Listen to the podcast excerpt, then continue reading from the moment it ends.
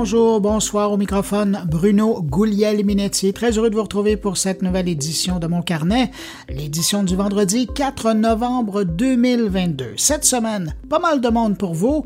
En commençant par mes invités, on va parler à une pentesteur, euh, une hacker spécialisée dans les tests d'intrusion qui travaille avec les entreprises et non pas contre les entreprises. On va aller prendre des nouvelles de Google Montréal qui vient de déménager dans plus grand pour encore croître. On va parler avec Claire Bourget de Net Tendance qui nous confirme que presque un quart des Québécois ont acheté ou vendu des crypto-monnaies et on va parler également avec Rémi Aboussoine euh, du différent qui oppose le gouvernement canadien et Meta. Également au sommaire de cette édition, ben, mes collègues Thierry Weber euh, qui nous propose d'aller coucher chez des gens 아니라 enfin sur leur terrain, grâce à une application de Van Lifer. Luc Dupont s'intéresse à Twitter et la publicité. Stéphane Rico, lui, s'intéresse à TikTok. Et Jean-François Poulain, du Web Summit de Lisbonne, nous partage une rencontre avec un artiste numérique qu'il a rencontré au Festival Kick de Namur. Alors voilà pour le contenu de cette édition. Maintenant, je prends un instant pour saluer cinq auditeurs de mon carnet. Salutations toutes particulières à Daniel Pelletier, Jack Roy, Sarah Achard, Guy Brouillette et Lise Bertium. À vous cinq, merci pour votre écoute et puis merci à vous que je n'ai pas nommé, mais qui m'accueillez en ce moment entre vos deux oreilles. À tous, je vous souhaite une excellente écoute.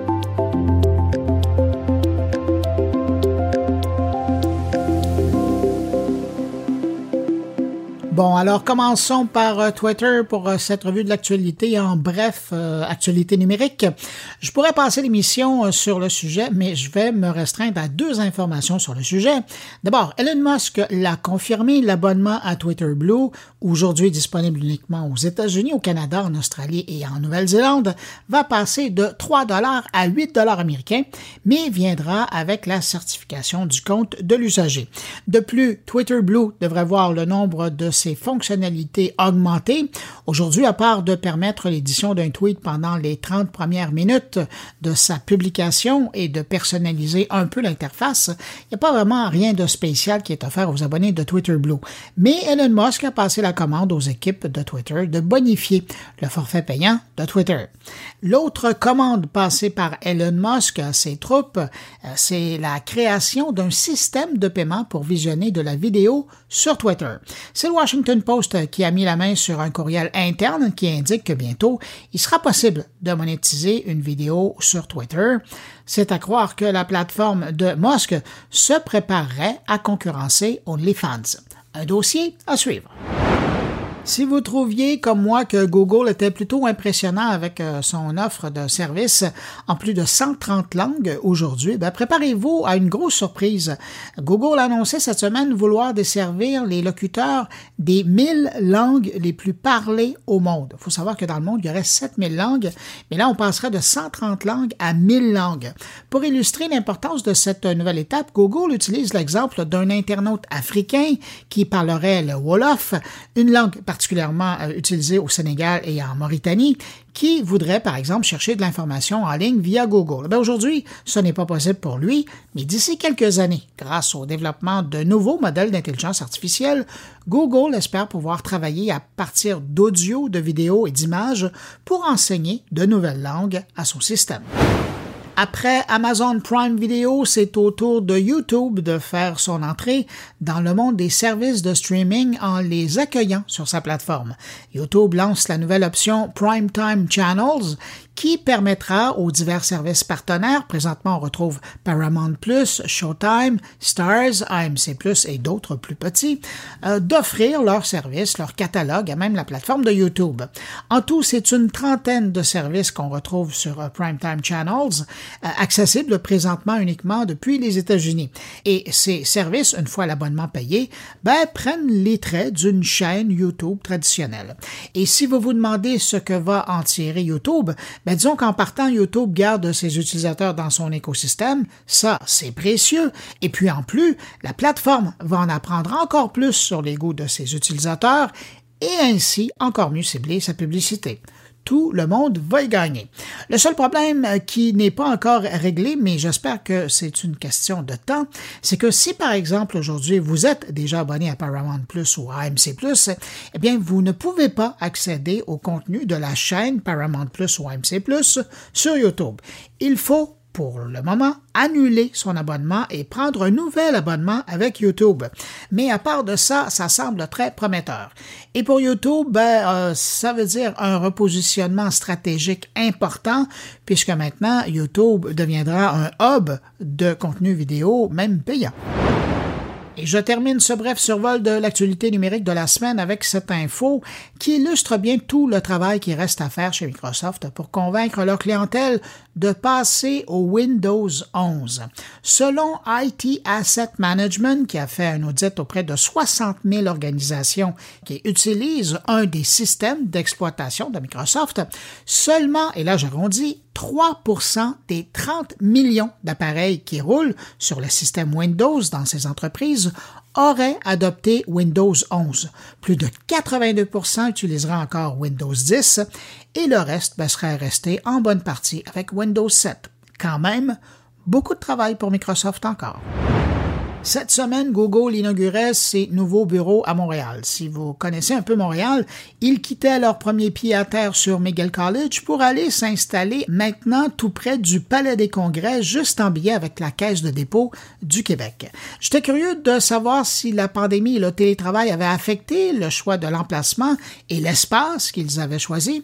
Alors je me suis dit que c'était un bon moment pour reprendre des nouvelles de Google Montréal. Alors on rejoint à l'instant Jean-Philippe Gauthier.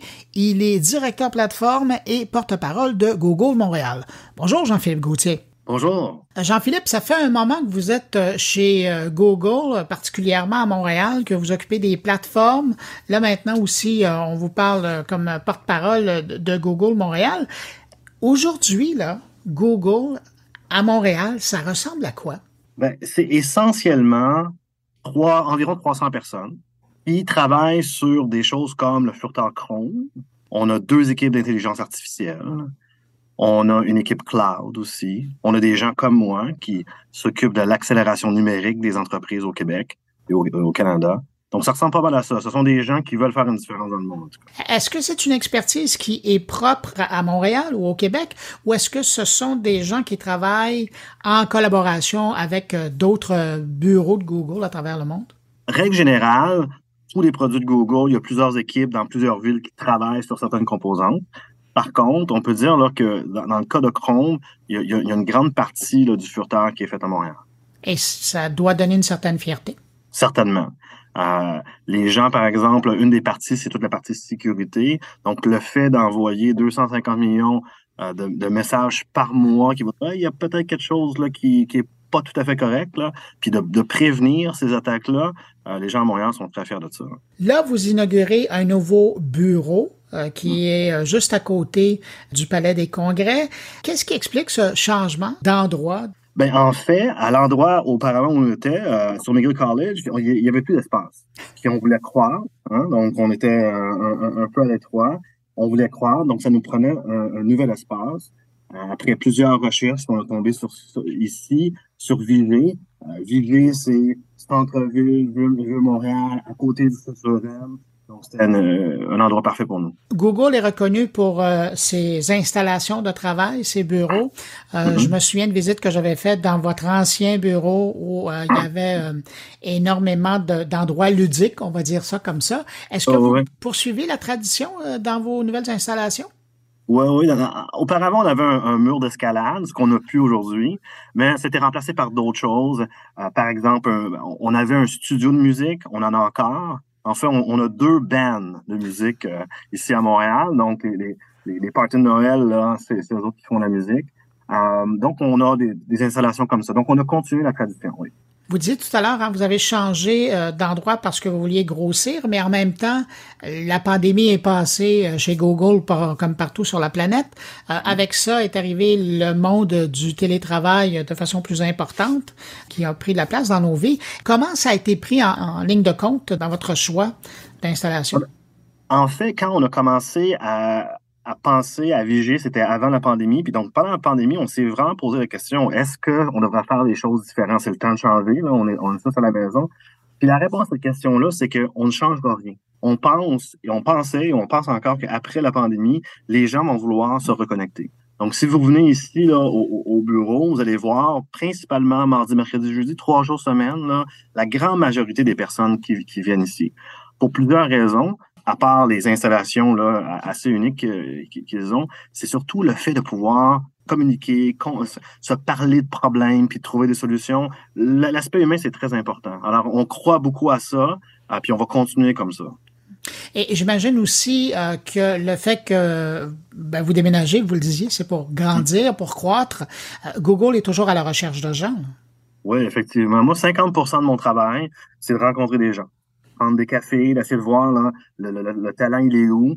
Euh, puis est-ce que puis une fois qu'on l'identifie, ben, est-ce qu'il veut venir travailler ici chez nous? Qu'est-ce que vous cherchez comme euh, profil aujourd'hui? Ça a tout le temps pas mal été euh, pareil, mais c'est surtout la créativité d'un point de vue curiosité. Est-ce que la personne elle est curieuse? C'est la première des choses. Les choses vont tellement vite qu'il faut tout le temps apprendre de, de nouvelles choses. donc, ça prend quelqu'un qui est curieux, puis qui est désireux aussi d'avoir un impact sur la société. Je pense que quand c'est un beau mariage ces deux choses-là, la personne, elle est intéressée, puis elle a du plaisir à travailler chez Google vous disiez euh, s'impliquer euh, dans la communauté, en tout cas de vouloir faire une différence. Hum. J'ai eu la chance à quelques occasions de travailler avec Google et, je voyais que pour vous, en tout cas à l'époque, c'était important que les, les, experts de Google investissent du temps dans des projets qui visent la communauté et qui sont pas des, des projets nécessairement de Google, mais auxquels Google euh, participe. Est-ce que c'est toujours le cas? C'est toujours le cas. Il y a plusieurs façons qu'on s'implique dans la communauté. On a tout le temps un mois, là, le mois de juin qui est le, mois du bénévolat, donc on fait beaucoup de bénévolat. Non seulement au mois de juin, mais à travers l'année. Il y a la, notion du 20% hein. On travaille 20% sur un projet qui est pas nécessairement celui qui, euh, qui est core à, notre travail. Donc, on c'est encore très, très, très présent à l'intérieur de Google. Et qu'est-ce qu'on peut vous souhaiter pour euh, les prochaines années pour Google Montréal? De, continuer à attirer euh, le talent, le talent euh, montréalais puis québécois. Puis non seulement ceux-ci, mais les gens aussi qui sont intéressés de venir travailler dans notre belle ville de Montréal. On en a de plus en plus, puis maintenant, on a de l'espace pour eux autres. Alors, moi, je nous souhaite un paquet de Google chez Montréal. Bon, ben, je vous souhaite euh, une bonne crémaillère et puis ben, je vous remercie d'avoir pris du temps. Jean-Philippe Gauthier, les directeurs plateforme et porte-parole de Google Montréal. Au revoir. Je vous remercie beaucoup.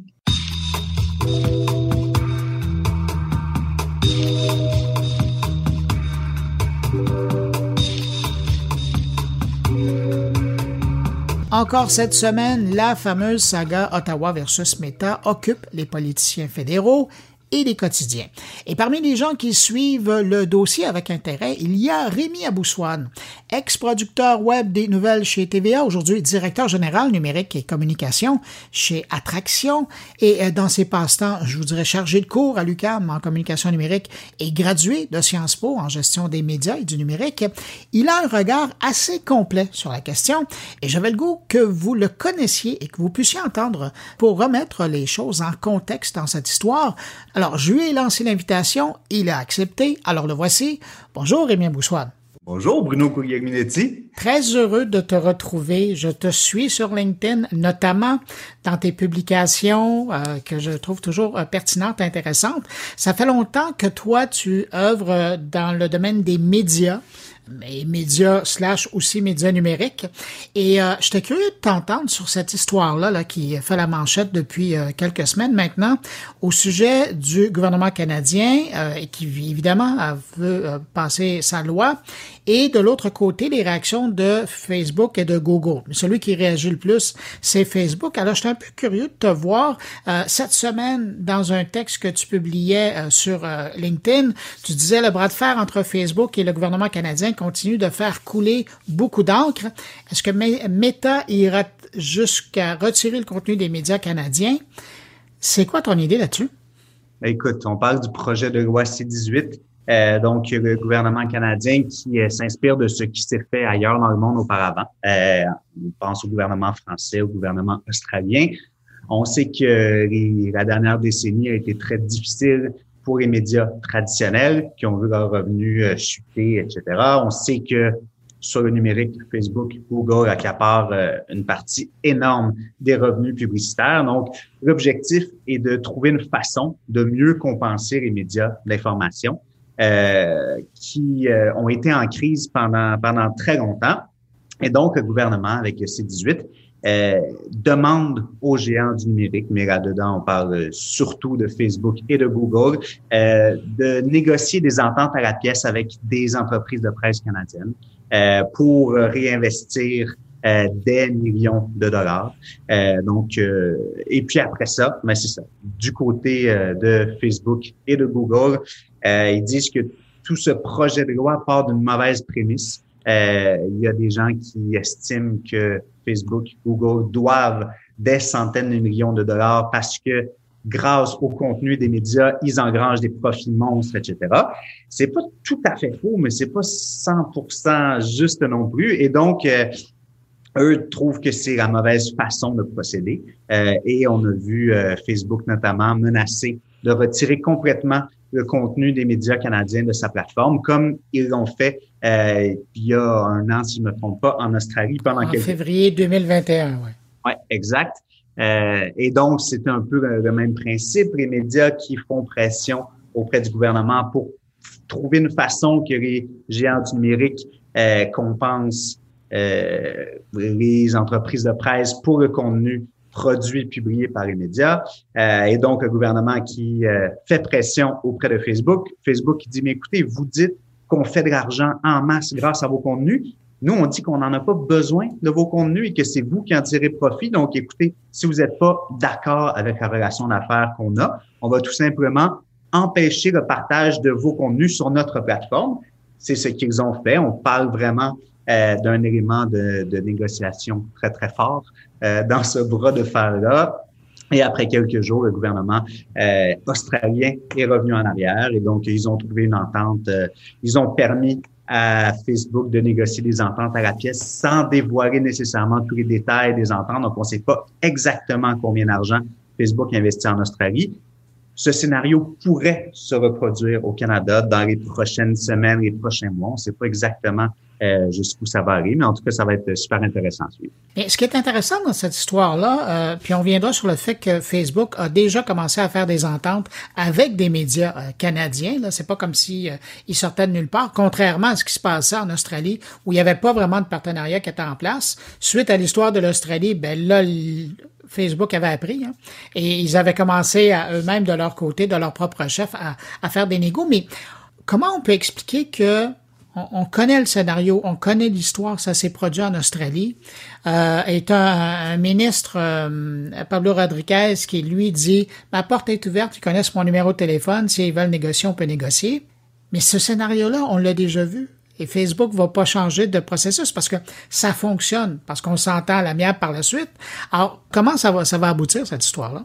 Je sais pas. Euh, ça va être vraiment intéressant. Un scénario comme ce qu'on a vu en Australie pourrait tout à fait se produire. Puis après ça, en Australie, quand Facebook a complètement bloqué euh, l'accès au contenu médiatique, mais après ça, ce qui est arrivé, j'ai pas des chiffres, j'ai pas parlé à des entreprises de presse là-bas, mais reste que les grands médias tirent une partie très importante de leur trafic et donc de leurs revenus publicitaires des sites comme Facebook et des moteurs de recherche comme Google. Donc, à partir du moment où est-ce que Facebook tire complètement la plug, j'imagine un média là-bas dire, bon, mais ben, en 24 heures, j'ai perdu euh, un chiffre comme ça, 34% de mes revenus.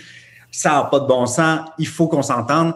Donc, euh, je ne sais pas si ça va arriver. Mais après ça, puis moi, je, pense quand même que dans le, le partenariat ou dans la relation d'affaires qui existe actuellement, entre Facebook et les médias.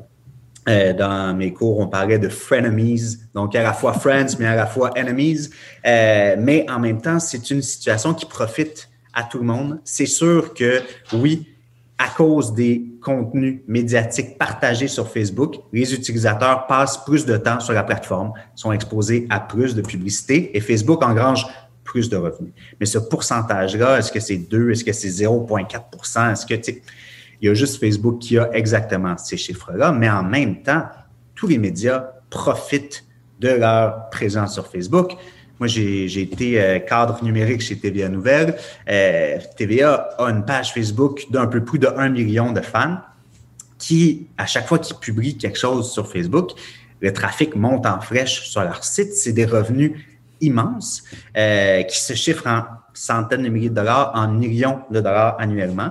Euh, donc, et puis ça, une plateforme comme ça, euh, qui a un peu plus d'un million d'abonnés pour TVA Nouvelle comme exemple, c'est un outil marketing qui a une valeur immense et pour lequel il ne paye pas un dollar. Donc, je comprends quand même Facebook de dire, mais écoutez, les médias profitent d'avoir une présence sur Facebook, profitent quand toi, tu partages un article de Radio-Canada, de la presse, du devoir sur Facebook, sur euh, Twitter, etc.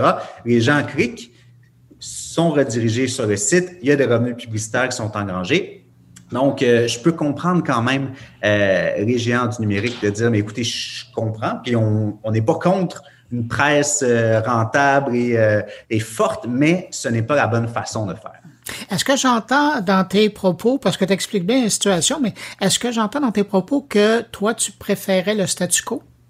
Je ne préférerais pas le statu quo. Je pense euh, notamment, puis encore une fois, je ne suis pas un, spécialiste de la fiscalité des grandes entreprises internationales, mais je pense que le gouvernement doit trouver une façon que les géants du numérique paient leur juste part d'impôts sur les revenus engrangés au Canada et qui devraient prendre une partie de ces millions de dollars-là et de les redistribuer aux médias.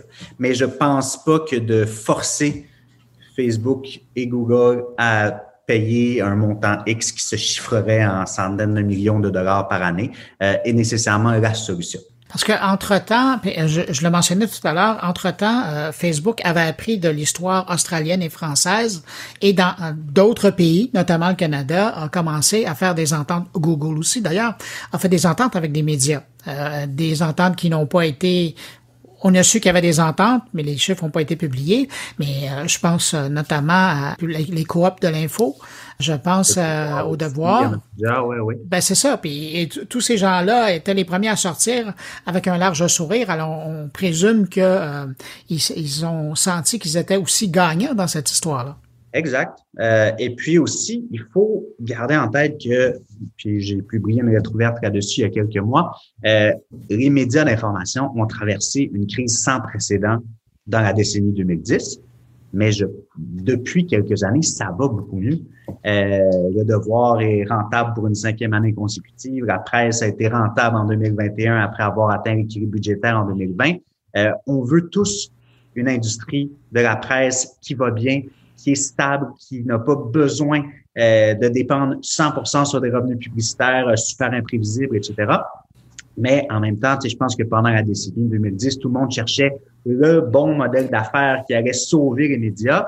Aujourd'hui, on sait qu'il y a plusieurs modèles d'affaires différents qui fonctionnent. Et ce que la presse fait, ce que le devoir fait, c'est complètement différent, mais ça fonctionne d'un côté comme de l'autre. Euh, ils réussissent euh, notamment grâce à de l'aide gouvernementale, euh, mais pas juste ça, mais aussi parce que je pense que les gens comprennent de plus en plus que de l'information de qualité, ça coûte cher à produire et que c'est normal de payer, que ce soit par un abonnement comme au devoir, que ce soit par une contribution volontaire comme à la presse, ou que ce soit juste en désactivant son adblocker et de permettre euh, euh, aux entreprises de presse d'engranger des revenus publicitaires. C'est un bon point, c'est le dernier que tu amènes aussi, de cesser d'utiliser les adblockers quand on va sur les médias québécois, canadiens, ben, les médias en général de toute façon, parce que c'est une façon de les appuyer, à défaut de prendre un abonnement et de les encourager concrètement. Exact. Et puis, tu sais, on dit toujours que sur Internet, quand tu ne payes pas pour un service, c'est que tu es le produit. Puis on sait que oui, les entreprises utilisent nos données personnelles, les récoltes, font de, l'argent en nous ciblant. Euh, mais c'est un peu la même chose pour le lien entre les médias et Facebook et Google. À partir du moment où TVA, Radio-Canada, la presse ne payent pas pour utiliser Facebook qui leur permet euh, d'engranger des revenus immenses, ben c'est comme ça, c'est eux le produit. Puis, euh, donc, écoute, je ne sais pas exactement ce que ça va donner au cours des prochaines semaines. Euh, je pense qu'il faut trouver une façon que les géants du numérique contribuent davantage à l'industrie médiatique. Euh, je ne pense pas que la façon euh, qui est prise actuellement, qui est envisagée, soit nécessairement la bonne. Mais dans tous les cas, ça va être très, très intéressant à suivre au cours des prochaines semaines. Rémi Boussoine, c'était un petit bonheur que de t'entendre et de t'accueillir dans mon carnet. Euh, je rappelle aux gens euh, que qu'ils peuvent te suivre, notamment sur LinkedIn, et que tu publies justement ces réflexions, comme tu le disais, lettres ouvertes, mais aussi euh, à l'occasion des coups de gueule, mais aussi des, des réflexions, question de nous faire avancer dans nos réflexions dans le monde du numérique, particulièrement dans le monde des médias. Merci d'avoir partagé ta réflexion avec nous, puis je te dis à la prochaine. Ben, ça fait plaisir, Bruno. À très bientôt.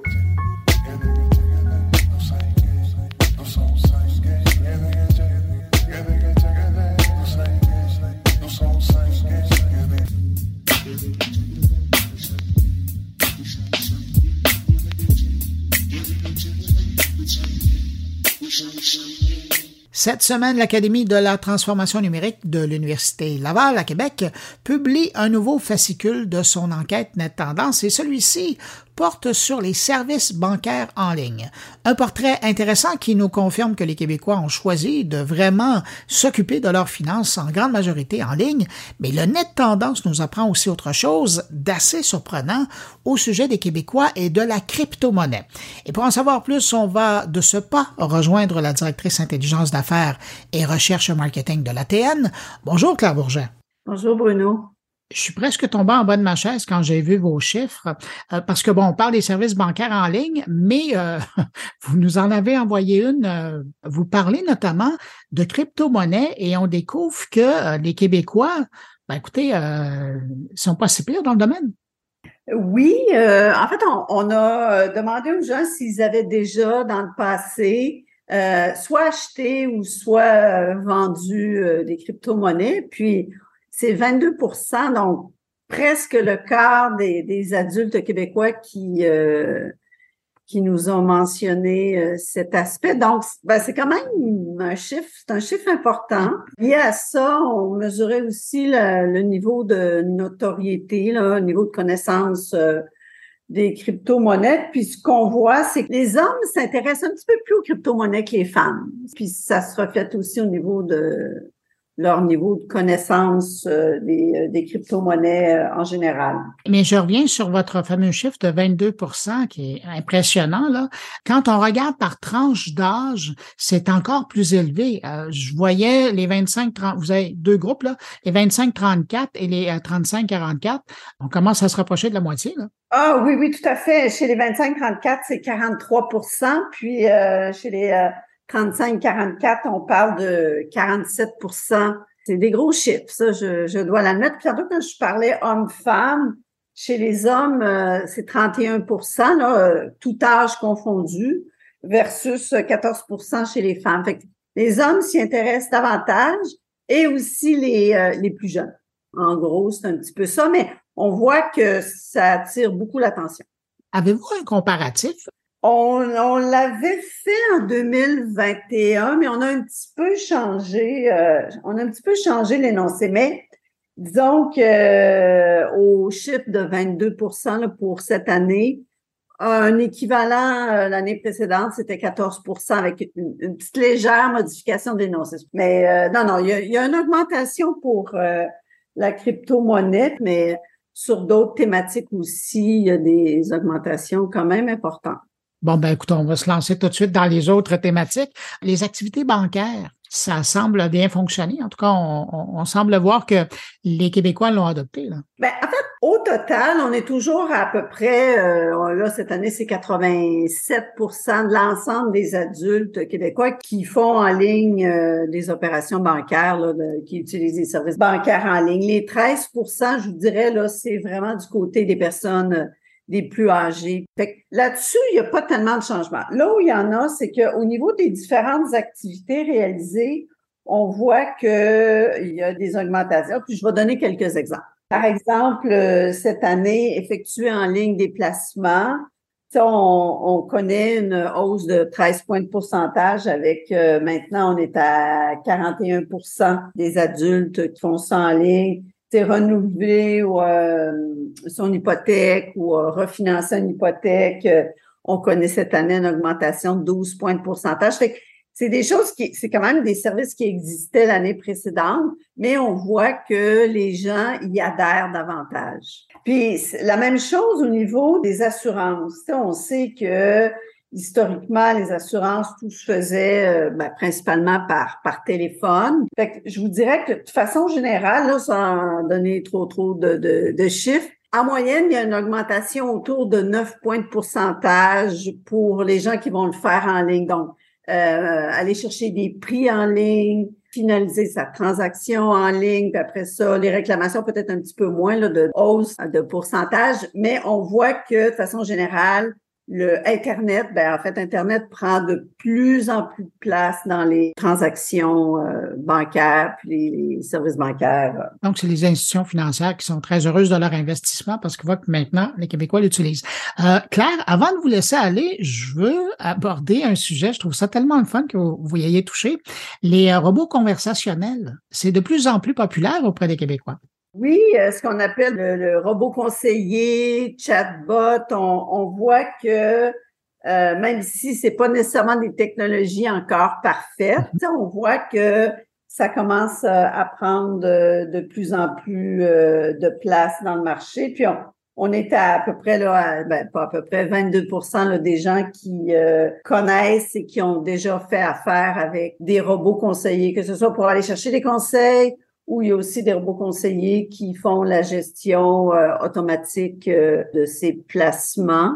Ça, c'est 22% pour l'ensemble de la population du Québec. Puis encore une fois, si on regarde chez les euh, gens de moins de 44 ans, on, on, monte dans le 30 puis dans le 40% C'est des nouvelles pratiques qui, qui se mettent en place. Puis j'imagine aussi, on, on va voir se développer d'autres outils qui vont être euh, offerts par les institutions financières dans le futur parce que on voit que ça prend de plus en plus sa place. Puis avec aussi l'intelligence artificielle, euh, ça, ça va certainement amener euh, de nouveaux, de nouveaux services. Claire, euh, ben, Net Tendance tient toujours sa, sa promesse hein, euh, de nous éclairer sur, sur, sur, ce qui se passe. Avant de vous laisser, est-ce que je peux être curieux puis vous demander le mois prochain, on va parler de quoi? Oui, on va parler des euh, aînés connectés. Ben, euh, Claire Bourget, l'âme derrière le Net Tendance, la grande directrice de la publication, merci euh, d'avoir pris du temps pour nous parler de cette dernière édition. Et j'invite les gens qui sont curieux d'aller faire un tour sur le site de l'Académie de la transformation numérique. Vous cherchez sur Google, vous allez trouver facilement. Et donc, dans la section publication, vous allez trouver le Net Tendance. Vous allez retrouver plein de Net Tendance, mais notamment celui sur les services bancaires en ligne. Ben, merci beaucoup, Claire et euh, ben, au mois prochain. Ça m'a fait grand plaisir. Au revoir.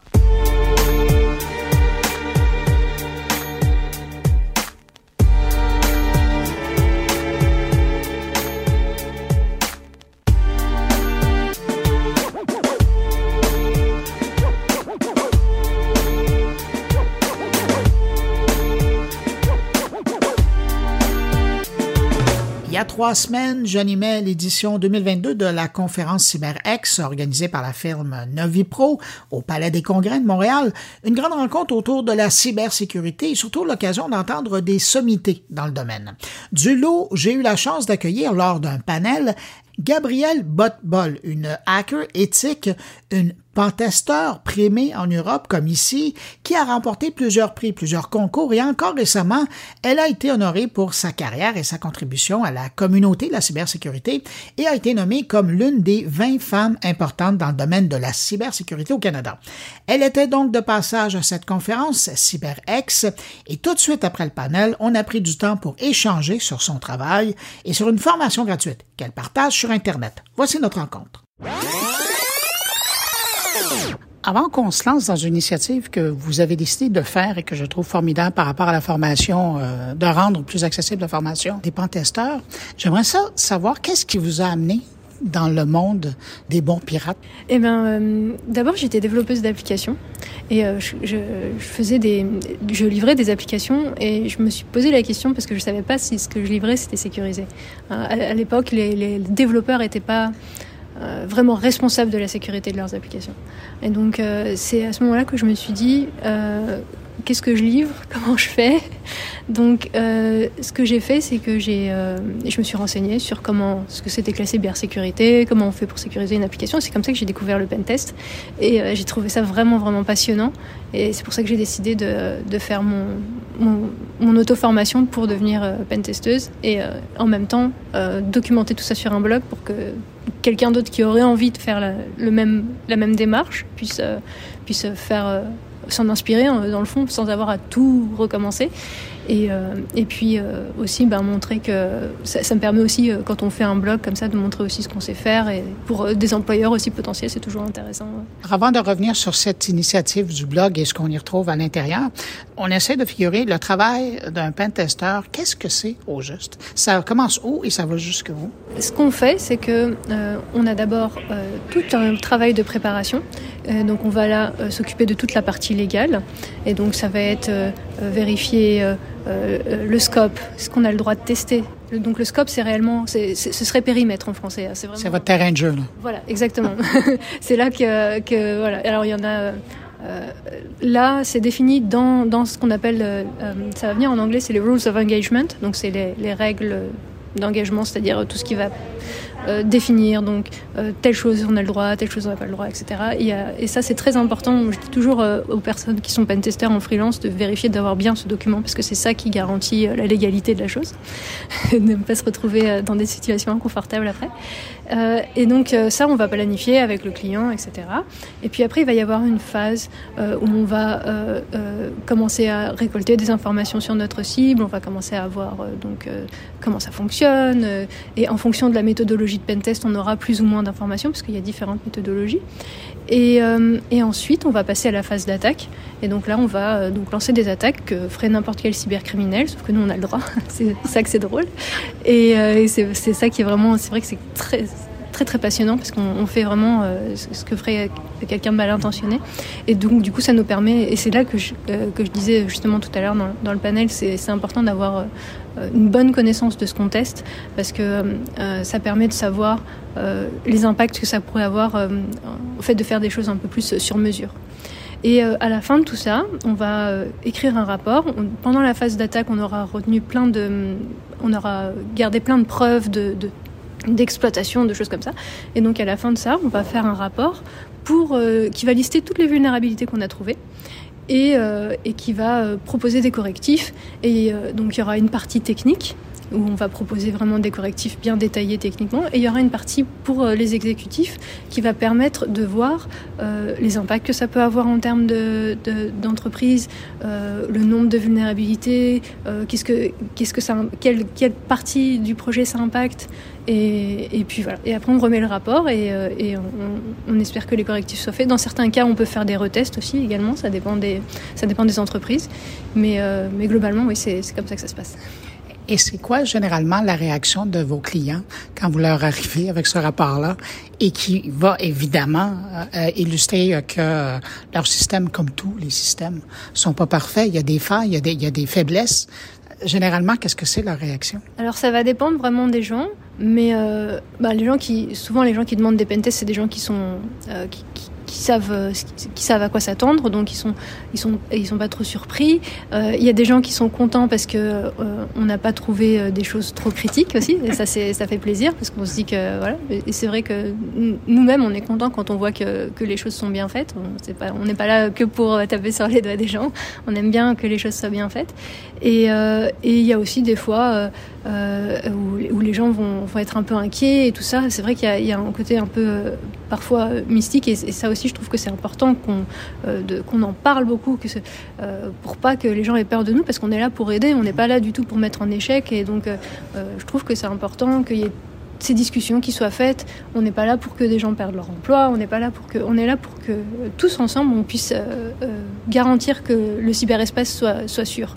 Et on, veut, euh, on veut vraiment euh, protéger et on veut pas euh, que ce soit voilà problématique. Donc, donc en général, les réactions sont, partagées, mais la plupart du temps, les gens sont, assez contents d'avoir aussi un retour, de pouvoir avoir l'opportunité de, se mieux se sécuriser et d'avoir aussi euh, des, des, étapes, parce que, comme je disais tout à l'heure, on donne des, on donne euh, des correctifs. Donc, euh, les gens peuvent ils ont ce qu'il faut pour corriger leur, vulnérabilité. Donc c'est appréciable pour eux. Ils peuvent, ils peuvent corriger et, ils sont contents d'avoir comment, un plan d'attaque pour justement corriger, mauvais jeu de mots, mais pour corriger tout ça.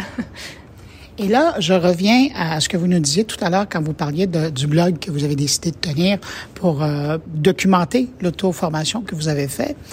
Vous auriez pu arrêter cela, mais vous avez décidé vraiment de, de le faire de façon à encourager d'autres personnes à se lancer dans l'auto-formation de pentesteur. Et pourquoi? Pourquoi vous avez pensé à ça et pourquoi vous vous êtes dit, ben, je vais essayer d'en faire bénéficier les autres? Parce que je suis arrivée à un moment dans ma carrière euh, où euh, où je trouvais que c'était. Euh, voilà, j'avais, le background de développeuse. J'étais en France à ce moment-là. J'avais le background de développeuse et je voulais me diriger vers la cybersécurité. Euh, j'ai pas d'abord tout de suite trouvé de formation qui, qui, qui, prenait en compte mon background de développeuse. Et, et donc, j'ai.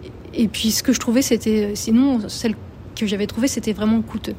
Et, et euh, il se trouve qu'on a la chance d'avoir Internet où il y a énormément de ressources disponibles. C'est vraiment impressionnant. Il y, a, énormément de choses. On peut, on peut se faire. Euh, et donc c'est là que, que je me suis dit, euh, si moi, si moi je fais quelque chose, autant, autant que ce soit possible pour que d'autres gens puissent le faire également. Et, donc, parce que je, je, sais que je suis forcément pas la seule qui a eu, qui a été confrontée à ces problèmes-là. Donc autant, autant, autant que ça profite à plusieurs personnes. Et, donc c'était ça la démarche. Et puis j'ai continué aussi. Donc là, mon, blog est, est, passé de façon un petit peu plus technique. Donc il y a des, il y a vraiment des exemples d'outils, de, choses comme ça. Et, et donc il y a donc il y a cette partie technique. Il y a, une autre chose en préparation que je dirais pas tout de suite, mais qui, qui va aussi apporter vraiment une sorte de de, map pour que les gens puissent euh, savoir en fonction des domaines, etc.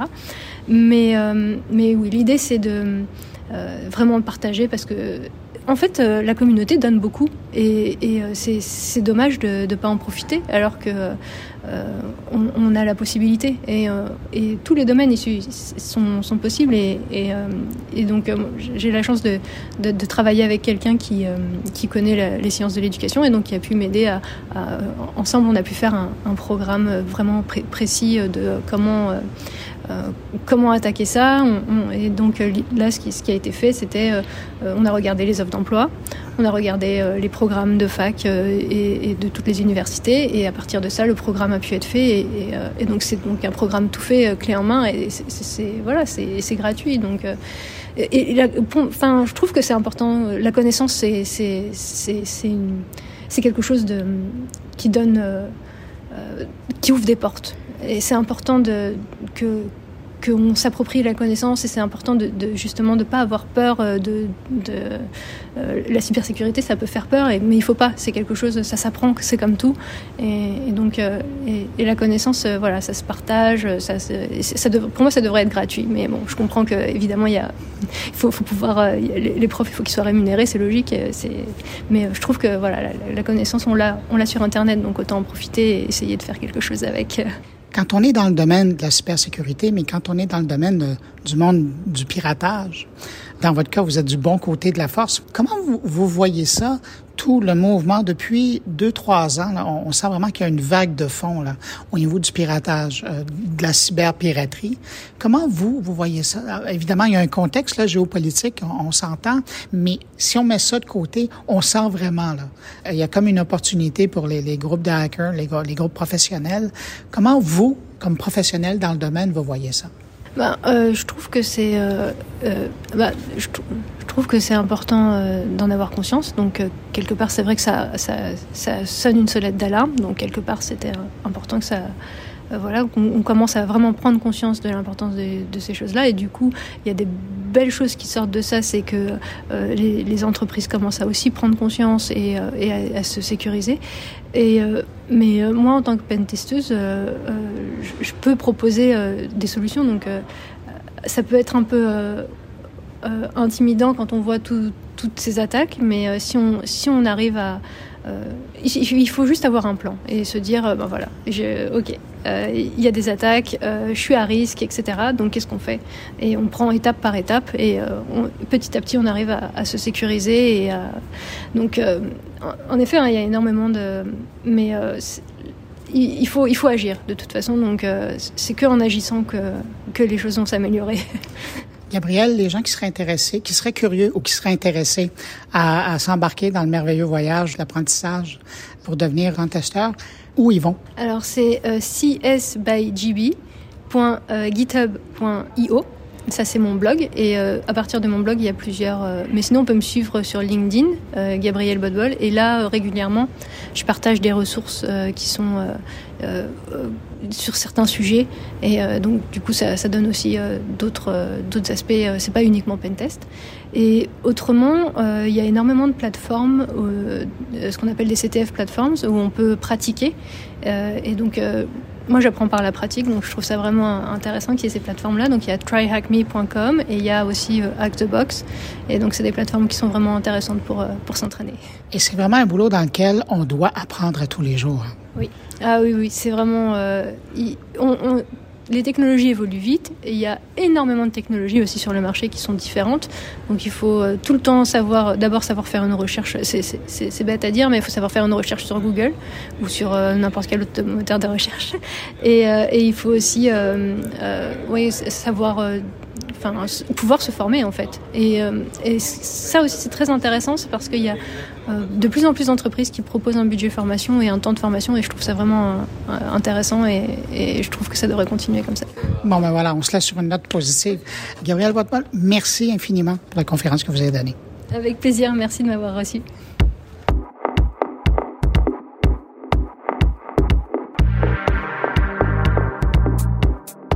Autour de mes collègues et on commence avec Thierry Weber, Van Lifer devant l'éternel, qui est parti à la rencontre du cofondateur de l'application Park Fortnite au Swiss Caravan Salon.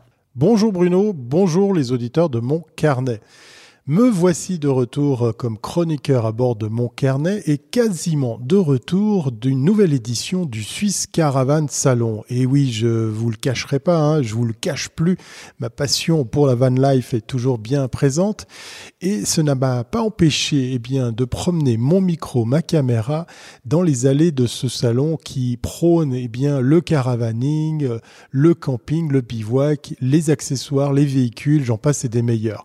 Mais que ne ne fut pas ma surprise de pouvoir rencontrer ni plus ni moins un des cofondateurs d'une célèbre application qui sert justement au Van Lifer, Park Fortnite. Alors je ne sais pas si du côté de l'Amérique du Nord vous la connaissez, mais ici en Europe, ça fait quand même plus de 12 ans qu'elle est quasiment installée sur tous les téléphones intelligents de tous les Van Lifer qui se cherchent un endroit pour se poser, pour camper. Et c'est aussi une application qui est un peu décriée. Jean-François Poulain, spécialiste de l'UX, pourrait peut-être donner son avis, puisqu'effectivement, c'est pas forcément l'application qui est décriée, mais c'est l'usage qu'on en fait, puisque très souvent, un bon spot est pris d'assaut par plusieurs utilisateurs et plusieurs voix s'élèvent pour se dire eh ben, tout compte fait, on va peut-être arrêter de partager ces bons plans. Je vous propose ici un extrait de cette interview que vous retrouverez bien évidemment dans son entier sur thierryweber.com, que ce soit sur le site internet, YouTube ou mes réseaux sociaux. Allez, c'est parti pour aller à la rencontre du cofondateur de l'application Park Fortnite. Bertrand, donc euh, cofondateur de l'application Park Fortnite. Donc le postulat de départ, bah, c'est simplement que hum, euh, en 2006, voilà, j'ai eu mon premier van et euh, au bout de quelques années, bah, c'est vrai qu'on se rendait compte que c'était pas toujours facile de trouver, euh, ne serait-ce qu'un petit parking pour se poser ou pour pique-niquer, voilà. Et puis, étant développeur, en fait, j'ai eu, je me suis dit tiens, on va créer une petite, application communautaire pour se partager en fait des endroits de débrouille, quoi. Voilà. Mais sinon, le cœur de, de l'application, c'est vraiment d'être un outil pour les voyageurs. Donc, effectivement, c'est de partager des endroits, mais euh, alors on parle de, spots, mais en fait c'est, on va dire les spots, ça représente à peu près 30, même pas 30% en fait des, lieux qu'il y a dans l'application. L'application, c'est d'abord, moi ce que j'aime essayer d'expliquer, c'est que c'est d'abord un outil en fait. On peut y trouver euh, pour vider de l'eau, pour trouver de l'eau, une laverie, euh, un camping, voilà. moi, je suis pas exclusif du tout dans mes voyages. Je, fais du camping, je fais de la fer, d'accueil à la ferme, je fais de la pleine nature. Donc, c'est vrai que l'application, elle reprend un petit peu tout ça et elle s'adresse en fait finalement à tous les profils de voyageurs. En fait. voilà. On, a l'impression que c'est devenu très vite une référence en la matière. Cette application a très vite été euh, la première qu'on s'installe en tant que van lifer pour justement se trouver tout ce type de, de spots, de services. Euh, tu l'expliques comment euh, ce, ce, ce, succès qui s'est euh, bah, avéré avec le temps? Bah Après, y a, je pense qu'il y a deux choses. Il y a que nous, on a, on a vraiment fait un produit avant tout pour nous en tant que voyageurs, en fait, au départ. Et puis aussi, c'est que l'application, elle a maintenant 12 ans. Et il y a 12 ans, effectivement, sur les stores, bah, il n'y avait pas grand-chose non plus. Donc voilà, c'est aussi, je pense que c'est ça qui explique finalement le, bien le, le, le développement. sur le phénomène justement de ce qu'on entend de plus en plus parler, ou alors c'est peut-être propre à certains van lifers, arrêtez de partager vos, vos spots, arrêtez, de, de, partager des lieux parce que ça pose problème. Qu'est-ce que tu réponds? Comment tu te situes par rapport à ça? Alors nous, on essaye d'apporter pas mal de solutions à ça, notamment bah, le projet euh, Nature Protect, comme vous avez derrière. C'est euh, initié il y a trois ans maintenant. Donc on a, fait d'abord une charte euh, du voyageur et ensuite, on l'a appliqué, nous, à tous les niveaux, en fait, dans, l'entreprise, on va dire. Donc, pour notre équipe de modération, pour le service client, pour la communication. C'est-à-dire que même notre communication sur les réseaux sociaux fait attention à respecter la charte du voyageur. Après, voilà, moi, j'ai toujours dit à tout le monde, effectivement, il y a des endroits qui ne se partagent pas. Enfin, il y a des choses dans un voyage qu'on ne peut pas partager, mais que ce soit sur Park 4 Night, que ce soit sur Instagram, que ce soit sur où vous voulez, si vous voulez l'application Park 4 Night, j'essaye de, de l'expliquer depuis 12 ans, c'est un outil, c'est un outil euh, pour le voyageur, mais ça n'exclut pas le fait de chercher ses propres spots. Moi, je le fais. Il y a des endroits, il y a des dizaines d'endroits que je connais que je n'ai jamais référencés. Donc, le but, c'est pas d'amener des gens dans la nature. Le but, c'est vraiment de trouver et de, proposer en fait un large choix de d'endroits. Le postulat de départ, c'est qu'on on perdait souvent du temps pour euh, chercher un endroit on cherchait pas forcément l'endroit idyllique, mais on cherche au moins un endroit où on peut poser ses quatre roues le soir quand on est un peu crevé. Voilà, c'est vraiment ça le concept de l'application. Donc, euh, et après c'est très compliqué parce que voilà, on a des on a des utilisateurs qui font qui passent du temps pour créer un, joli un, endroit. et c'est toujours difficile de dire bah non, on peut pas l'accepter ou on peut l'accepter. Alors nous, on essaye avec nos règles de supprimer des de supprimer beaucoup de choses. Après, on est on est beaucoup en lien aussi avec les communautés de communes, avec les territoires. On, voilà, on se cache pas que des fois on échange avec eux, on leur demande. Voilà, et en général, ça se fait toujours dans une euh, bonne entente. ils comprennent qu'on ne peut pas non plus euh, dire aux gens allez nulle part. C'est pas possible. Donc euh, voilà. Voilà, c'était un extrait de l'entrevue de Bertrand Fichter, cofondateur de Park 4 Night, une entrevue que vous retrouverez dans son intégralité sur mes réseaux. D'ici là, Pensez à bien parquer votre van, portez-vous bien et à très bientôt si c'est pas avant.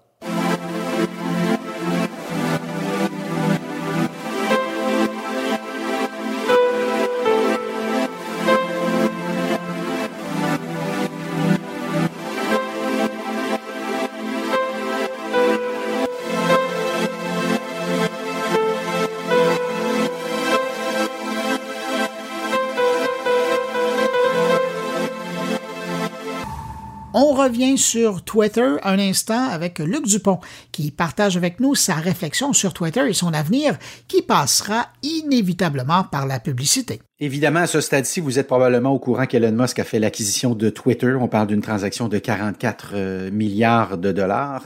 Le défi, donc, dans les prochaines semaines, les prochaines années, également, d'une part, c'est de enfin rentabiliser les opérations. Je rappelle que lors des dix dernières années, Twitter a généré des déficits à 8 reprises et que puisqu'on parle de, gros sous, 90% des revenus de Twitter sont redevables de la publicité.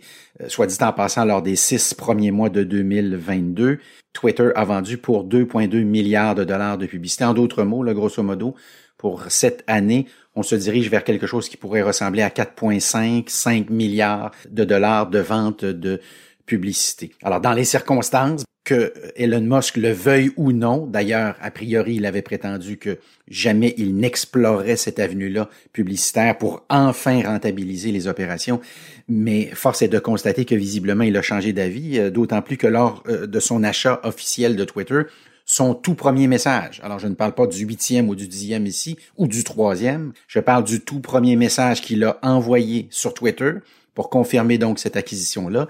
C'est un message qui s'adressait spécifiquement aux annonceurs. Donc, force est de constater qu'avec le temps, il a fini par comprendre que tôt ou tard, euh, les chemins mèneraient, les chemins de la rentabilité mèneraient vers quelque chose qui pourrait ressembler à la euh, publicité. Alors voilà où le, le, bas blesse, donc là où les choses se compliquent, c'est que, évidemment, assez rapidement, on a appris que GM a mis sur pause ses euh, investissements publicitaires sur Twitter. Sans surprise, j'aurais le goût de vous dire, dans la mesure où je vous rappelle que Elon Musk, c'est aussi Tesla et que Tesla, c'est un compétiteur de GM. Donc jusque-là, pas de surprise majeure. Sur le plan stratégique, évidemment, si vous êtes GM, vous préférez garder votre jeu le plus près possible de vous et donc euh, vous allez prendre une, une position d'observation un peu plus euh, passive dans les prochaines semaines, les euh, prochains mois. L'autre option qu'a en fait qu'a évoqué Elon Musk et qui a fait énormément jaser, c'est la possibilité éventuelle de demander des sous pour les fameux comptes vérifiés. Alors les petits, les petites coches bleues, comme on les appelle souvent de ce côté-ci de l'Amérique. Alors il faut savoir qu'au moment où on se parle là aussi, il y a 423 700 personnes qui ont un compte vérifié et que lors d'un sondage non scientifique sur Twitter récemment, moins de 10% des gens ont dit qu'ils seraient prêts à payer pour avoir un compte vérifié. Alors c'est le problème évidemment du compte vérifié qui a été gratuit pendant des années. Très difficile soudainement de dire, vous savez quoi, à partir de maintenant, ça va coûter euh, des sous. Alors 10% de ce 423 700 personnes-là, ça donnerait des revenus en fin d'année qui pourraient avoisiner les 4 millions de dollars. Donc, on aura compris que euh, dans ce cas-ci, ce n'est assurément pas l'avenue de la rentabilité, euh, en tout cas lorsqu'on la compare aux, revenus que peuvent générer la publicité. On revient encore donc à ce dossier publicitaire, Interpublic et Avas, qui sont deux géants euh, du placement média à travers le monde. Eux, depuis l'acquisition d'Elon Musk, ont mis sur pause les investissements publicitaires. Alors, ce qu'on dit officiellement, c'est qu'on va jeter un petit coup d'œil sur ce que, ce qui va se passer sur la, sur la plateforme dans les prochaines semaines, les orientations qu'on va prendre, la façon de gérer, entre autres, la liberté euh, d'expression, euh, les, les, balises aussi qu'on compte euh, qu'on compte ériger pour s'assurer que les propos et, que la plateforme sur le plan des échanges se, se, déroule dans un dans un climat dans un climat sain. suite à ça, ce qui est assez remarquable, c'est qu'Elon Musk qui est extraordinairement occupé. Je vous rappelle qu'il était dans les robots il y a quatre semaines, qu'il était euh, dans les fusées il y a deux ou trois jours et qu'il sera dans un mois euh, dans Neuralink qui devait d'ailleurs initialement annoncer ces nouveautés le 31 octobre, mais vu évidemment la, la, masse de nouvelles en lien avec Twitter, on a décidé sciemment, puis c'est une, c'est une bonne idée à mon avis, de déplacer donc le lancement officiel des nouveaux produits de Neuralink quelque part à la fin du mois de, de novembre. Donc, un Elon Musk excessivement occupé euh, qui ajoute un nouveau, euh, un nouveau chapeau et qui a malgré tout accepté de rencontrer les responsables de plusieurs agences de publicité, de plusieurs groupes d'achat médias euh, également, et aux surprises, euh, qui a même souhaité rencontrer certains clients annonceurs directement, ce qui est assez remarquable et qui nous donne une petite idée du défi qui guette euh, Elon Musk, qui est dans des eaux complètement nouvelles. Ici, on parle de la publicité. Euh, la publicité qui est un environnement pas facile actuellement, la publicité numérique, euh, j'entends. Et Snap et Google et Facebook récemment ont annoncé que euh, on assistait dans certains cas à une décroissance, dans d'autres cas visiblement un plafonnement. Et il ne faut jamais oublier le nouveau joueur, la nouvelle vedette euh, en devenir de la publicité numérique, j'ai nommé Apple. Apple qui, dans un premier temps, a dénoncé euh, un certain nombre d'annonceurs euh, bien connus pour par la suite modifier son iOS et par la suite, comme par magie, se lancer dans le monde de la publicité. Donc, c'est un compétiteur qui est redoutable. En d'autres mots, Elon Musk qui cherche à rentabiliser Twitter, ça risque, du moins à court terme, d'être un petit peu plus difficile que prévu.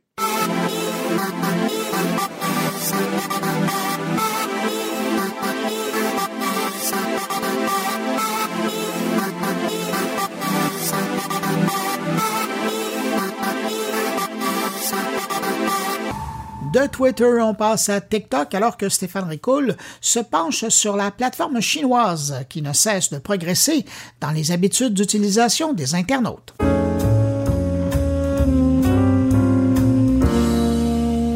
Alors qu'Elon Musk se paye Twitter, je ne peux m'empêcher de penser au retour potentiel de Donald Trump sur cette plateforme.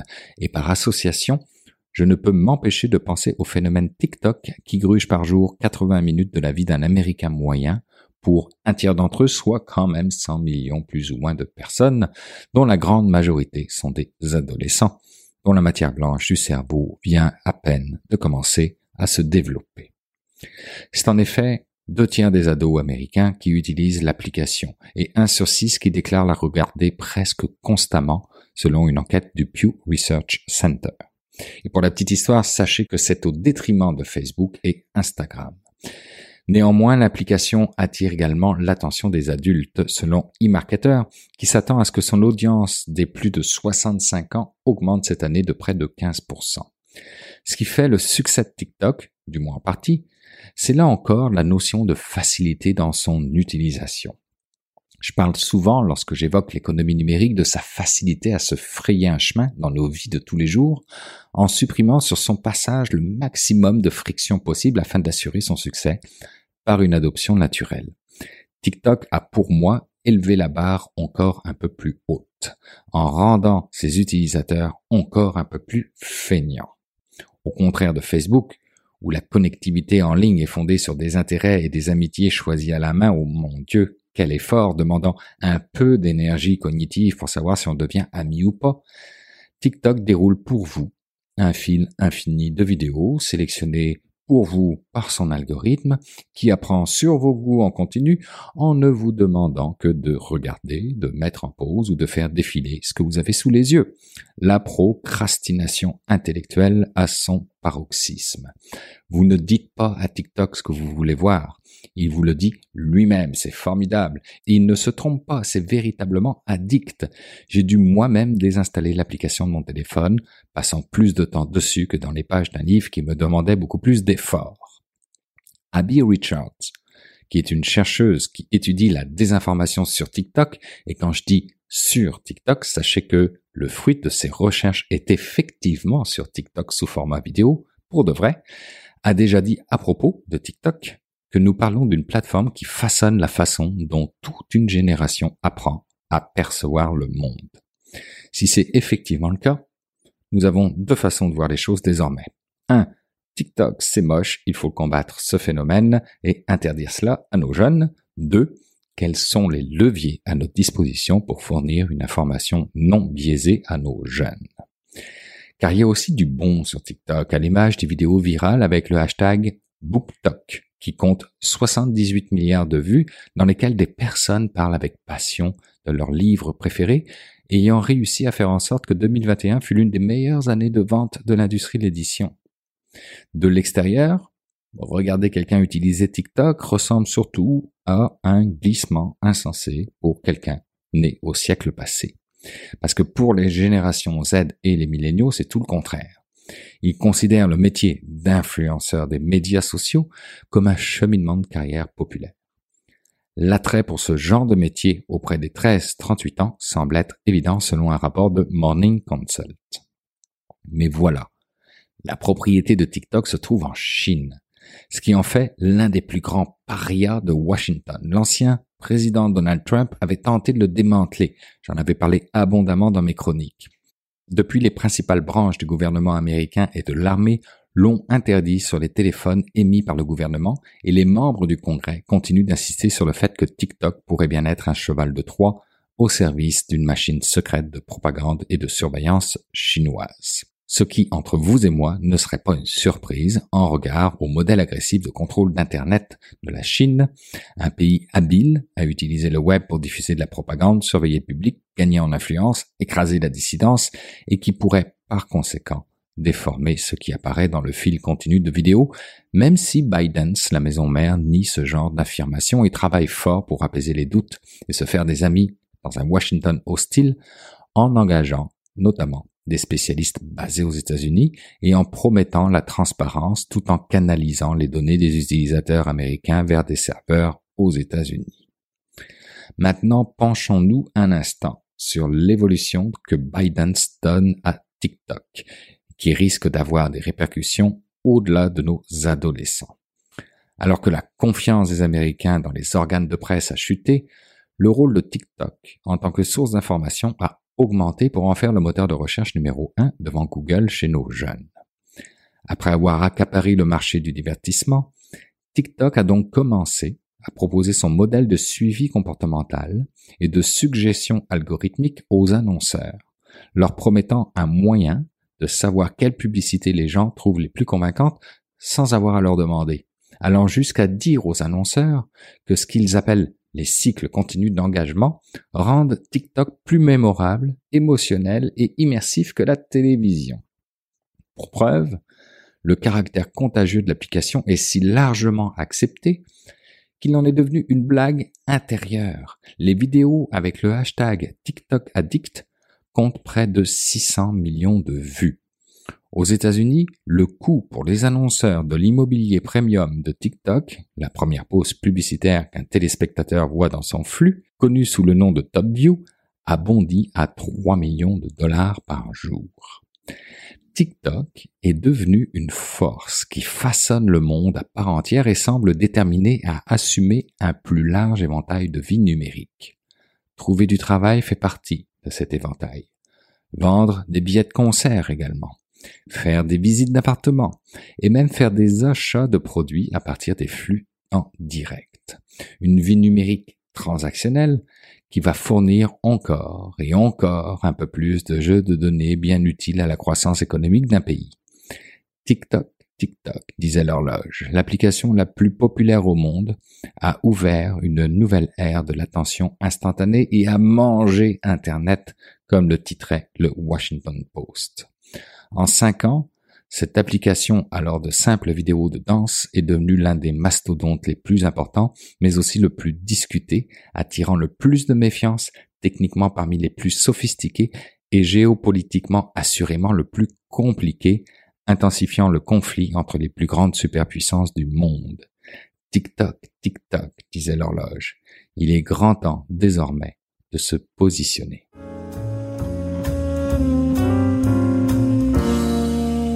C'est maintenant le temps d'aller rejoindre mon ami Jean-François Poulain qui, comme à l'habitude maintenant, est quelque part sur cette planète. Et euh, cette semaine, on le retrouve à Lisbonne. Bonjour Jean-François.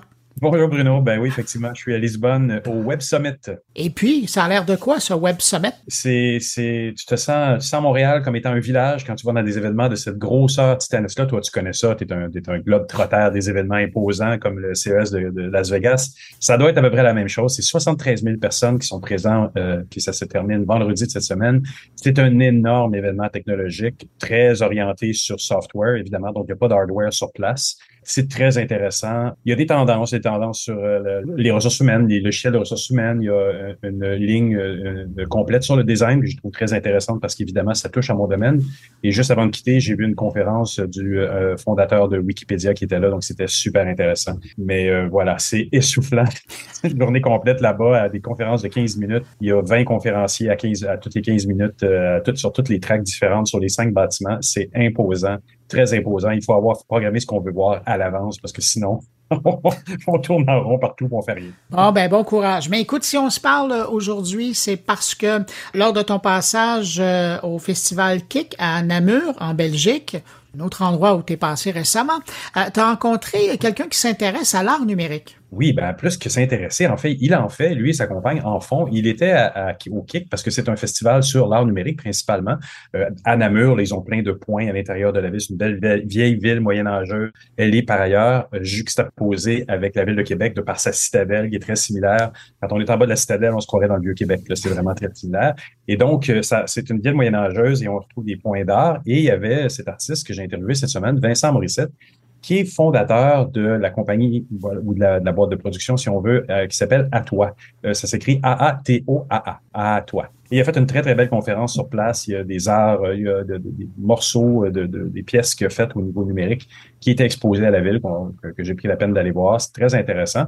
Et il m'a donné de son temps pour cette entrevue que vous allez entendre là. Et toi qui es toujours porté sur l'humain dans l'environnement numérique, tu as trouvé ton compte? Absolument, absolument, tout à fait. Vincent est vraiment un artiste multidisciplinaire qui sait utiliser la technologie pour rejoindre l'humain, l'intriguer. Une de ses productions a été faite en collaboration avec l'ONF où j'ai eu la chance de travailler. Donc, c'est un petit coup de cœur pour moi de l'avoir interviewé pour ça. Donc, c'est intéressant parce que pour moi, ça vient rejoindre les humains. Hein. L'art numérique, si je suis passé à cette conférence, c'était principalement pour ça. Ça dévie un petit peu de ma business principale, mon travail principal qui est le UX, les méthodologies, puis les choses qu'on a entendues à date. Mais ça, c'est, ces expositions, Vincent, sont venus chercher. C'est, très, très beau ce qu'il fait. Ah, ben écoute, ça vient chercher le créatif en toi. Hein. Jean-François, je te souhaite un excellent séjour euh, à Lisbonne et puis on se retrouve la semaine prochaine pour d'autres rencontres de Jean-François Poulain de Par le Monde. Merci beaucoup Bruno. Je continue mon séjour la semaine prochaine. Je serai à Nantes. Salut. Bye. Donc, tu es au Festival Cake à, Namur. Euh, qu'est-ce que tu fais de bon ici cette année? Euh, ben, je suis invité, je suis conférencier, je vais donner une présentation euh, demain euh, après-midi. Euh, ça fait cinq ans en fait qu'on fait du ping-pong, le festival et moi, pour ben, pour faire quelque chose ensemble. Puis ben cette année c'est extraordinaire, ça, ça, fonctionne, ça fit avec mon horaire. Et il y a une belle délégation aussi de, de, euh, compagnies créatives québécoises. Il y a aussi Daniel Irrigui du Studio Irrégulier qui va aussi donner une présentation et toute une cohorte de, de, créateurs et créatrices euh, du Québec. Fait que c'est comme mm. un bon, euh, c'est comme une belle synchronicité. Puis ça, ça euh, avant pré-entrevue, on a parlé d'un projet euh, au niveau éducatif là, dont tu voulais me parler aussi que tu as fait au Québec. Non, je l'ai compris, c'est pas grave. on non, en fait, non, mais en fait, vu qu'il n'est pas vraiment sorti, c'est comme, tu sais, c'est pas, en fait, c'est pas le projet sur lequel donc, donc c'est quoi? Qu'est-ce que qu'est-ce que tu nous présentes euh, Ben, ben je, je, présente les projets des, des dernières années. On a quand même été assez prolifique. c'est une rétrospective de ce que tu as fait là. Ouais, des dernières années. On, pendant la pendant la pandémie, on a fait beaucoup de on a eu comme comment je peux dire, on a été chanceux dans cette malchance euh, collective-là. On a fait une résidence d'artiste d'un an euh, euh, avec le Studio Phi, mm-hmm. où on a créé une sorte d'instrument, sculpture, film interactif qui s'appelle Composition. Une collaboration entre notre studio à toi et V-Looper, qui est le beatmaker de À la Claire Ensemble, Canlo. et finalement, tu te retrouves... Euh, autour d'une table avec des cubes en bois, avec des petits visages, puis tu les, tu les déplaces, tu les empiles, puis euh, tu crées de la musique ensemble, mais ça sonne toujours bien. Mm. Euh, c'est vraiment... c'est comme si... C'est un peu une sorte d'évolution de ce que pourrait être la réalité mixte dans un contexte où il y aurait plus de, de gadgets sur nos yeux. Là, tu es vraiment en train de, de, de transformer une couche de réalité là, euh, de façon très tangible, ludique. Euh, fait que ça, c'est un système de, de, captation, de, de, vidéo mapping, mais on oublie rapidement tout le côté technologique, puis on est juste en train de d'explorer puis se perdre un peu dans cette espèce de nouveau rituel autour de la musique. Puis est-ce que tu crois, parce que je sais pas, c'était dans la conférence ici à la Bourse juste avant, ce qui parlait de l'AR, j'ai l'impression que les technologues sont pas encore au point sur ce qu'ils peuvent faire avec la technologie AR, VR, euh, mm-hmm. ils appellent ça MR aussi. Euh, tu crois pas que ça va passer par l'art justement de trouver des avenues qui sont euh, qui sont intéressantes? Ben oui. Euh, D'une part, il y a les, les, limitations par rapport aux, aux, équipements actuels mm. euh, qui ont leurs propres limites. Fait que moi, ma, ma comment dire, mon approche par rapport à ça, c'est de partir de cette prémisse-là, de cette promesse-là, mais de l'approcher d'une façon un peu oblique et pas nécessairement avec euh, les, euh, les, les, outils ou les plateformes commerciales. Un autre projet dont je vais parler euh, demain, c'est un projet qu'on a fait avec l'Office national du film mm-hmm. qui s'appelle Moto, qui est une sorte de chasse au trésor collective où tu t'es invité à redécouvrir ton environnement, que ce soit ton, ta maison, te, te balader dehors, et tu suis l'histoire d'un fantôme qui s'appelle Moto. Et euh, tu es invité à prendre de capturer des fragments de ta propre vie. Et des c'est comme digérer dans l'œuvre. Et tu te retrouves à c'est comme un un film, si on veut un film slash livre. Mm. C'est une collaboration avec le, le, romancier Sean Michaels, ah oui. euh, qui avait gagné le Giller Prize euh, il y a quelques mm-hmm. années. Et euh, en fait, évolues là-dedans, puis tu, tu captures des petits fragments, et finalement, ces petits fragments-là sont juste à poser avec des fragments de d'autres personnes qui ont fait l'expérience ailleurs dans le monde. Et là, tu t'es invité à faire des petits rituels, de trouver des choses. Euh, et pour moi, c'est ça, c'est une autre façon de d'altérer la réalité. Il euh, n'y a pas de, y a pas de, truc en 3D qui flotte dans ton écran, mais c'est vraiment une autre façon de se dire, ben, euh, je propose une expérience narrative. J'ai une petite technologique dans mes mains, une caméra, un serveur qui dit ça avec l'intelligence artificielle et des algorithmes. Et on arrive à, comment dire, amalgamer tout ça puis créer comme quelque chose de complètement unique, qui est jamais pareil, où l'interactivité est plus euh, éditoriale. Dans le fond, c'est ça qu'on demande. On dit, ben, c'est juste, faut que tu trouves quelque chose qui te fait penser à ça ou trouve quelque chose qui est doux. Fait que là, comme ici, ben, je dis, ah, ben, ton petit étui de, de téléphone, puis je peux filmer ça. Puis, euh, fait que ça fait juste comme transformer euh, la perception des gens de leur environnement. Puis c'est un peu ça la promesse de la réalité euh, augmentée. Ben, justement, on ne sait pas exactement c'est quoi la promesse de la réalité augmentée, mais je pense que ça passe à travers des expérimentations comme, comme vous mm-hmm. faites qui, qui, permet justement de la pousser, cette, cette conception-là. Je pense pas qu'on puisse la laisser juste à des programmeurs. Il faut que ce soit des, un travail d'équipe en conceptualisation, puis c'est ce que vous faites finalement. Là. Puis aussi de, de, partir du vocabulaire et de la grammaire et pas nécessairement juste d'un, on va dire, d'un produit développé par un, un, méta ou un... C'est ça, euh, exact. de dire, ben, il y a d'autres façons, il y a d'autres façons aussi de, de l'approcher avec du, du code, des, etc., etc. Puis il y, a quelque chose aussi de non puriste dans, dans l'approche artistique. On, on, fait du bricolage dans une certaine limite avec la technologie et c'est bien mm-hmm. parce que des fois, comme tu dis, Meta vont arriver avec une approche qui est très euh, mécanique, puis il faut que ça soit ça, puis les petits bonhommes ont l'air de mm-hmm. flotter dans les airs, mm-hmm. tandis que toi, tu viens chercher quelque chose de plus, plus sensoriel. C'est intéressant. Ouais. Ben, et aussi, comme on court-circuite certaines limites que ces plateformes ont. Il n'y a pas d'occlusion, fait que finalement, tu peux pas mettre des choses euh, derrière un meuble, etc., etc. Fait que tu dis, ben, je, je, vais aller dans le sens du, je vais aller dans le sens du poil, puis je vais, euh, ben, c'est ça, comme... C'est ce que j'ai mal, mal exprimé en disant bricolage, mais, mais dans le bon sens, parce que c'est un petit peu en, en, en, hackant la réalité de ce que eux ont comme technologie, qu'on arrive à faire des choses qui sont vraiment intéressantes et qui vont peut-être revenir mainstream par la suite. Tout à fait. Ben, tu sais, on, on, emprunte au vernaculaire euh, du, du, du, du, web et des plateformes d'aujourd'hui. Euh, mais dans un autre contexte, je veux dire, les stories, aujourd'hui, on mélange du texte, de la vidéo, etc. Mm. On swipe dans un format vertical. Mais ce que nous, on amène dans Moto, c'est une sorte de slow web où c'est comme ah une expérience qui dure une heure et demie en tout. C'est en, cinq chapitres de 20 minutes que tu peux faire un peu comme un livre, t'arrêtes, tu recommences. Mais on n'est pas dans ce rapport-là autant normalement. Puis on, on, consomme des choses qui sont un peu comme du zapping. Là, as vraiment as un flux d'une expérience, un arc euh, narratif et, mais c'est ça qu'ils voudraient aussi, les méta et autres veulent que les gens passent beaucoup de temps. Donc, quelque part, ces expérimentations-là vont les nourrir probablement dans le temps aussi. C'est ça. Mais les, les, les, limites, par exemple, c'est que les gens étaient conditionnés à ça. Fait c'est quand même une, grosse demande à faire. Tu sais, ce qu'on s'est rendu compte avec un, projet comme Moto, hmm. c'est que c'est beaucoup demandé. Les gens sont, sont, ont tellement été formatés dans leur façon de consommer euh, du contenu sur euh, sur le téléphone que ben, c'est difficile de déconstruire ça mais quand ils le font puis s'abandonnent c'est comme oh my god c'est mm-hmm.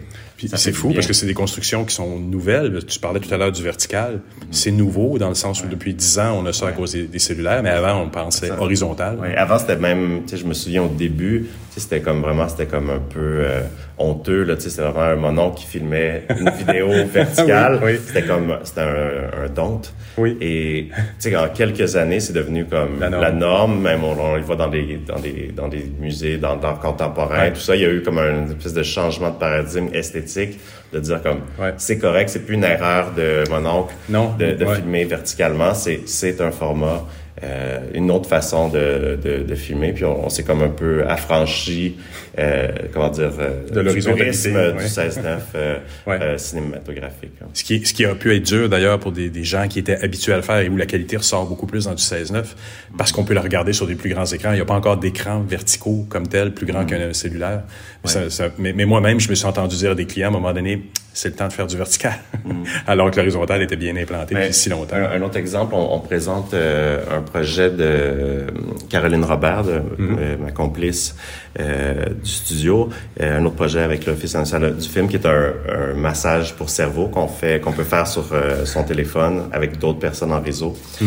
Et on le présente ici dans l'exposition. Il y a des salles autour. Oui, il y a, des salles où et le projet est présenté sur un, un gros écran, mais qu'on a tourné en, ah, format vertical. fait qu'on a comment dire, euh, comment dire, adapté en, installation, ben le, le, format, original du téléphone, parce que il fonctionne aussi en horizontal, mais il y, a, il y a quelque chose de plus satisfaisant dans ce projet-là, étant donné qu'il avait été réfléchi, euh, designé pour, euh, ben, pour l'ergonomie euh, du mm. doigt ou du pouce pour donner le massage de cerveau. C'est une nouvelle réalité, c'est la verticalité, si on veut. Il y a une conférence à faire quasiment juste là-dessus.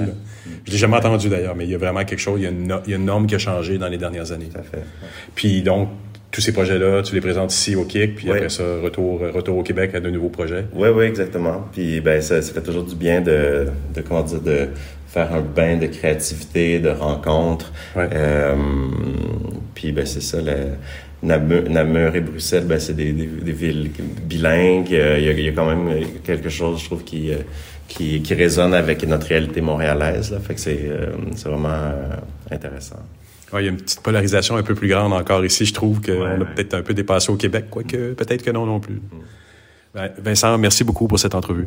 Plaisir.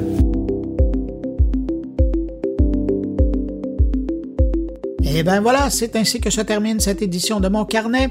Merci à nos invités, merci à Thierry Weber, Luc Dupont, Stéphane Ricoul et Jean-François Poulain d'avoir participé à cette édition. Quant à vous qui m'écoutez encore entre vos deux oreilles, ben merci d'avoir été là jusqu'à la fin. J'apprécie beaucoup. On se retrouve la semaine prochaine pour une nouvelle édition de Mon Carnet. Je vous dis au revoir, mais surtout, portez-vous bien.